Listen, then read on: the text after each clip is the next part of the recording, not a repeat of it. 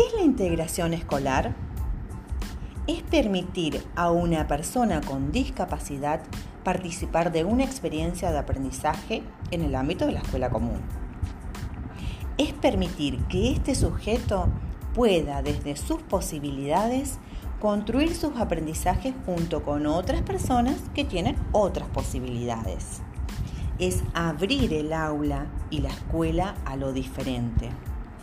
Es un derecho de los sujetos que tienen alguna discapacidad. No es un favor que hacemos a los sujetos con discapacidad.